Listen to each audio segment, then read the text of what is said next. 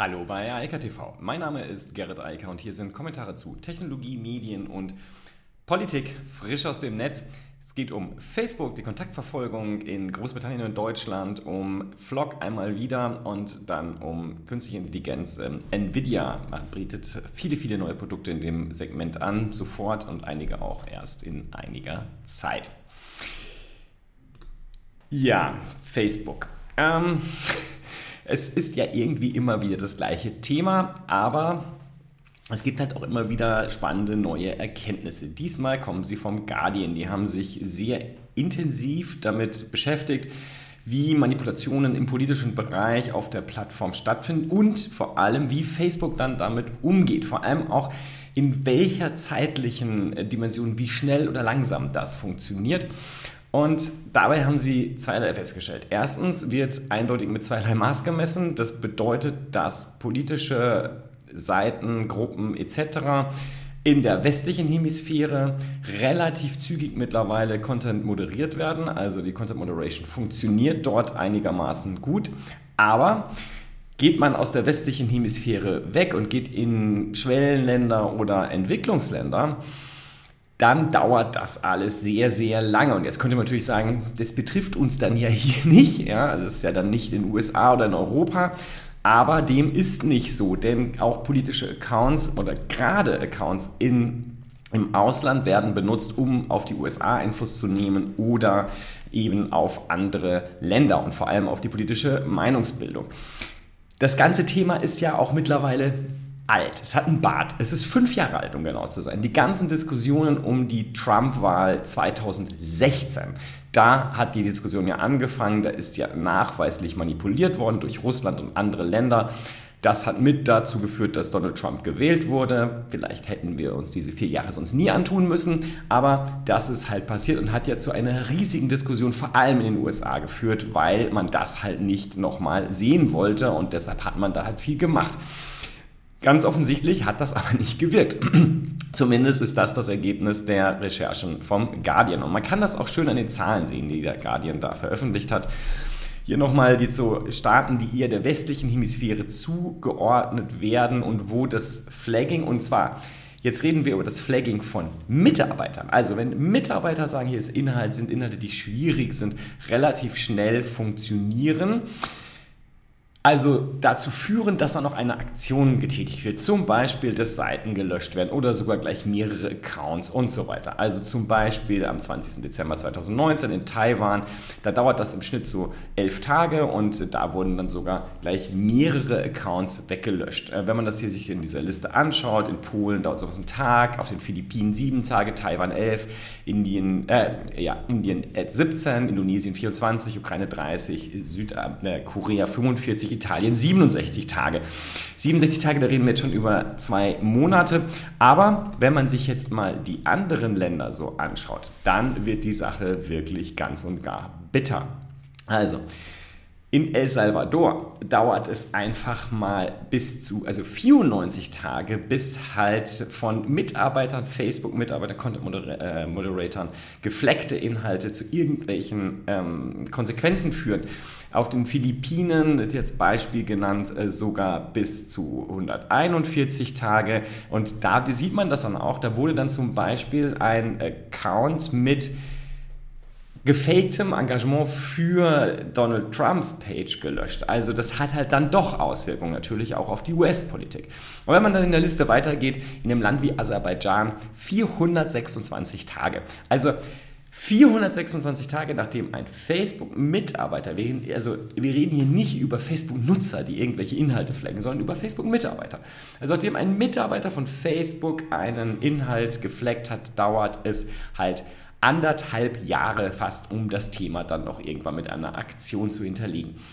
Dass das ein bisschen langsam ist und natürlich auch keinen Einfluss mehr auf die Kommunikation hat, die da stattgefunden hat, dürfte ja jedem, der sich ein bisschen damit beschäftigt, klar sein. Denn die funktioniert ja schnell. Das äh, so soziale Netzwerk und die Kommunikation dort findet ja in ich sag mal, im Minuten- und Stundentakt äh, statt und vielleicht mal über Tage. Es gibt Diskussionen, die mal eine Woche durchhalten, aber Posts und Pages, also Posts von Pages oder Gruppen, die, sag ich mal, über Monate oder Jahre ähm, irgendwie eine Relevanz haben, Habe ich zumindest noch nicht gesehen. Wäre mir neu, dass es sowas gibt. Ich kann es mir beim besten Willen nicht vorstellen. Ab und zu kocht mal irgendwas wieder hoch, weil irgendwo jemand drunter kommentiert hat. Aber solche, ja, Zombie-Diskussionen finden ja nun auch sehr, sehr, sehr selten statt. Insgesamt ist das, was der Guardian da feststellt und ähm, auch sehr gut dokumentiert und sehr umfangreich illustriert, absolut lesenswert und katastrophal für die Situation, ähm, also als Situationsbeschreibung dessen, was Facebook da in Content Moderation so leistet. Und nochmal, jetzt kann man natürlich sagen, das sind jetzt, da sind Länder betroffen, die uns vielleicht gar nichts angehen. So könnte man argumentieren. Nur wenn dort halt dann von dort Einfluss genommen wird auf hiesige oder US-amerikanische oder wo auch immer stattfindende Prozesse in der Politik und Kommunikation dort beeinflusst wird, dann hat das natürlich auch einen Effekt auf uns. Also, dass man sozusagen irgendwo einfach mal das Auge zudrückt und nicht darauf achtet, hilft uns hier ja auch nicht. Das muss halt natürlich global passieren. Die drei Milliarden Nutzer auf Facebook oder 2,8 Milliarden, ähm, die interagieren ja, auch wenn es über Staatsgrenzen hinweg geht. Und gerade im politischen äh, Sektor gibt es da ja allerlei äh, Kooperationen zwischen ich sag mal, ähnlich gelagerten extremen ähm, ähm, Interessengruppen, um das mal freundlich auszudrücken. Anderes Thema, Kontaktverfolgung. Ja, das begleitet uns ja jetzt seit einem Jahr. Und Google und Apple dominieren ja diese ganzen Corona-Warn-Apps, so heißt das Ding hier in Deutschland, in, in Großbritannien, das ist die NHS Covid-19-App und die benutzen alle dieses äh, Contact Tracing Protokoll, die API von Google und Apple. Und was sagt Google und Apple? Das haben sie schon vor einem Jahr gesagt, da gab es eine große Diskussion. Keine zentrale Datenlagerung, das machen wir schön dezentral auf den Geräten und außerdem keine Lokalisierung der Nutzer das steht uns vermutlich jetzt auch noch bevor, was nämlich gerade den Briten hier passiert ist. Die Briten haben nämlich gesagt, oh, wir machen jetzt so eine Zusatzfunktion, dass man da QR-Code äh, scannen kann und dann sozusagen zusätzliche lokale Informationen hinterlegt. Das, was die Briten dort gemacht haben, hat jetzt dazu geführt, dass Google und Apple zusammen dieses Update abgelehnt haben. Das ist nicht durchgelaufen. Darüber berichtet gerade die BBC, genau, was gibt es noch nicht, aber es verstößt halt laut Apple und Google gegen deren AGB. Die haben gesagt, wenn du diese API benutzen willst, darfst du keine Geolokalisierung da vornehmen in keiner Form, sonst geht die API nicht und sowas werden wir nicht akzeptieren. Die Diskussion ist jetzt auch so ein bisschen zombieartig, die hatten wir schon vor einem Jahr, hat dann dazu geführt, dass sich allerlei Länder angepasst haben. Großbritannien zur Erinnerung hat ja erst gesagt, nee, das kriegen wir schon irgendwie selbst hin, wir machen unsere eigene App und benutzen das von Google und Apple gar nicht, dieses, diese API. Ja, die App hat dann gar nicht funktioniert. Ähm, seitdem benutzen sie die, äh, die wir sozusagen auch hier benutzen, also die auch auf der API aufsetzt und dann halt funktioniert. Aber jetzt haben sie gerade ein Problem, denn mit der zusätzlichen Lokalisierung wird halt das Update nicht zugelassen, da müssen sie jetzt nachbessern. Ich bin sehr gespannt, wie das in Deutschland läuft, denn Deutschland hat ja auch angekündigt, dass sie die Corona-Warn-App um eine Check-in-Funktion erweitern. Das ist genau das Gleiche, was die Briten da auch vorhatten, dass nämlich lokale, also geolokale Informationen zugeordnet werden zu den Nutzern, die sich da ja einchecken, auch wenn sie das freiwillig machen ich vermute, dass das auch ein Verstoß darstellen wird. Das werden wir dann ja bald wissen, denn dieses Update mit der Check-in-Funktion sollte ja eigentlich jetzt kommen. Und ähm, dann werden wir mal gucken, wie die Reaktion ist, nachdem das hier in Großbritannien passiert ist. Ja, und dann sind wir nochmal bei der Luca-App. Ähm, ja, mittlerweile, schreibt Netzpolitik, hat das ganze Ding schon mal 20 Millionen Euro gekostet. Und das Ganze muss man sich jetzt einfach nochmal zur Erinnerung äh, rufen.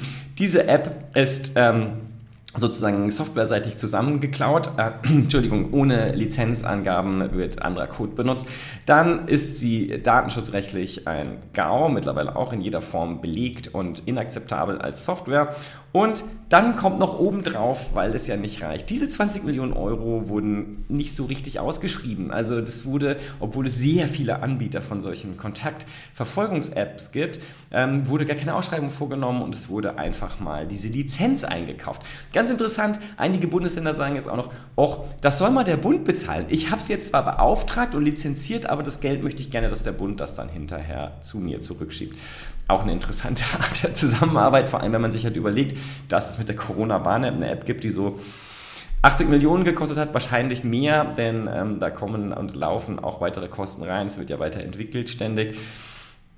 Schon interessant, aber das ist im Moment der Stand äh, der Dinge. Ähm, 20 Millionen vom Steuerzahler weg für eine App, die vor allem auch nicht genutzt wird. Also ich werde das Ding halt auch nicht installieren, das interessiert mich auch nicht. Die Corona-Warn-App ist da, die ist sicher, die funktioniert und ähm, ich brauche keine Luca-App und werde Smudo auch nicht finanzieren in irgendeiner Form. Dann das ist, ähm, wir bleiben in dem Privatsphäre-Sektor, es ist ja sozusagen ein Dauerrenner und es geht auch einfach nicht weg. Flock habe ich ja auch schon ein paar Mal darüber berichtet, das ist ja sozusagen die große Ankündigung von Google, wie sie Cookies ersetzen wollen durch eine weniger in die Privatsphäre eingreifende Technologie. Ja, Brave, ähm, ein alternativer Browser-Anbieter, hat sich dazu jetzt sehr, sehr umfangreich geäußert und halt auch dargestellt, wie das alles funktioniert und wie massiv das in die Privatsphäre eingreift, auch wenn so getan wird, als würde dieses Tracking gar nicht stattfinden und würde den Nutzer eben nicht einschränken. Das ist offenbar nicht der Fall. Brave hat jetzt sich jetzt jedenfalls dagegen gestellt, sagt, sie werden das wegblocken, ähm, bieten auch entsprechende Möglichkeiten, das in Google Chrome sozusagen rauszunehmen und äh, bieten auch, das werden das nicht integrieren in ihre eigenen Sachen und äh, werden das einfach nicht unterstützen. Denn dieses kohortenbasierte Tracking und Tracing ich habe das auch schon ein paar Mal gesagt, sorgt ja nur dafür, dass man halt in hunderte ähm, Einzelinteressenpaketchen verteilt wird, aber letztlich das wieder gut zusammengefügt werden kann. Und das Schlimme, und das schreibt Brave halt ja auch, das Schlimme an der ganzen Sache ist, dass Google das so als große Privatsphäre-Innovation verkauft. Tatsächlich macht es halt genau das Gegenteil. Ja? Also es schränkt weiter die Privatsphäre ein und tut so, als wäre es jetzt besser als ein Cookie. Ähm, und eine individualisierte Personalisierung, aber hier findet sie jetzt halt in Kohorten statt, aber wie gesagt, in so vielen Kohorten, dass man letztlich auch wieder voll individualisiert ist. Google auf jeden Fall eine Vollindividualisierung durchführen kann. Und insofern, das ganze Thema ist schwierig und schmierig. Und ich bin jetzt ganz froh, wenn jetzt mit äh, iOS 14.5 dann endgültig die Möglichkeit kommt, dieses ganze Tracking und Tracing einfach abzuschalten. Ja, darauf freue ich mich und ich möchte, dass Apple bitte irgendwann noch so einen Knopf macht, der es einfach global ausschalten kann. Dann muss ich mich nämlich damit nicht noch ein paar Mal dann wieder beschäftigen. Aber immerhin wird es jetzt ganz einfach werden und ähm, zumindest die iOS-Nutzer sind dann mal aus dem Schneider, was das ganze Thema angeht.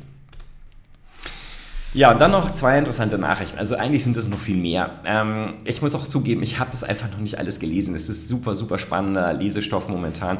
Nvidia, ähm, ja, die haben gerade das ganze neue Produktsegment vorgestellt und ich will nur zwei Sachen rausgreifen, die ich sehr spannend will. Einmal gibt es da Grace, das ist eine ARM-basierte, also für Server allerdings basierte Big AI System Infrastruktur, die sie aufbauen wollen. Also es ist ein Chip explizit für den Bereich Künstliche Intelligenz. Das wissen ja viele Nvidia.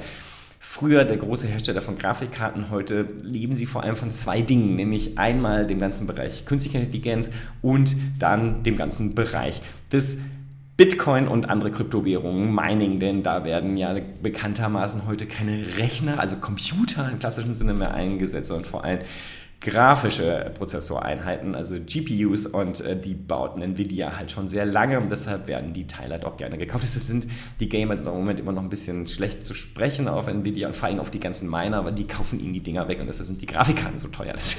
Das, macht sie nicht glücklich. Wie dem auch sei, ähm, Nvidia geht noch viel stärker jetzt in den Bereich KI und bietet da sehr viele neue Produkte an. Einmal halt dieses für die serverseitige Infrastruktur und wie gesagt interessant halt auf einem eigenen ARM-Design. Da ist ja diese ganze Thematik noch offen. Ähm, Nvidia will ja ARM, also das großbritische Unternehmen dort übernehmen. Aber ähm, da ist ja im Moment auch noch an allerlei Stellen wettbewerbsrechtlich eine Prüfung unterwegs. Deshalb haben sie jetzt offensichtlich beschlossen, okay, dann bauen wir halt mal ein eigenes Design. Habe ich auch schon mal gesagt, das macht ja mittlerweile jeder. Ja? Ob das Apple ist, Microsoft und jetzt halt Nvidia, ähm, ja, läuft halt so. Und dann kommt die zweite Ankündigung, das Ding heißt Jarvis. Und das ist nochmal spannend, weil da geht es jetzt ähm, nicht mehr darum, eine serverseitige Infrastruktur zu bauen, sondern insbesondere Infrastruktur, also Prozessoren anzubieten, die dann zum Beispiel in Smartphones und anderen Geräten untergebracht werden können. Und explizit auf Konversation ausgerichtet sind. Also das heißt auf nicht nur Spracherkennung, auch natürlich, aber halt auch dann flüssige Interaktion mit den Nutzern in Audio. Äh, dieses ganze Thema der Konversation mit künstlicher Intelligenz wird immer wichtiger, merken wir alle, glaube ich. Das äh, betrifft halt sowohl die Smart Speaker, aber natürlich auch die Smartphones äh, und alle anderen Gadgets, die halt alle mittlerweile mehr oder weniger gut oder auf jeden Fall immer besser direkt per Sprache gesteuert werden können.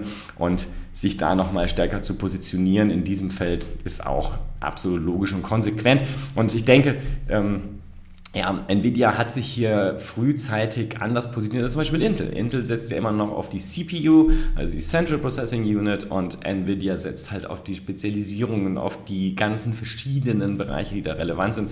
Klar, da ist immer noch das Gaming. Ich habe das vorhin so gesagt, so lapidar, sie sitzen auf zwei, es sind natürlich drei. Das ist der Gaming-Bereich für Nvidia wichtig, auch mit, dem, ihrer eigenen Plattform für ähm, äh, die Gaming Cloud und dann halt KI und das ganze Thema des Minings, denn ja, das ist halt auch immer noch sehr wichtig und wird auch, glaube ich, wichtig bleiben.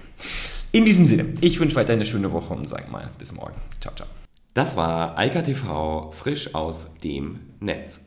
Unter eika.tv findet sich der Livestream auf YouTube. Via eika.media können weiterführende Links abgerufen werden. Und auf eika.digital gibt es eine Vielzahl von Kontaktmöglichkeiten.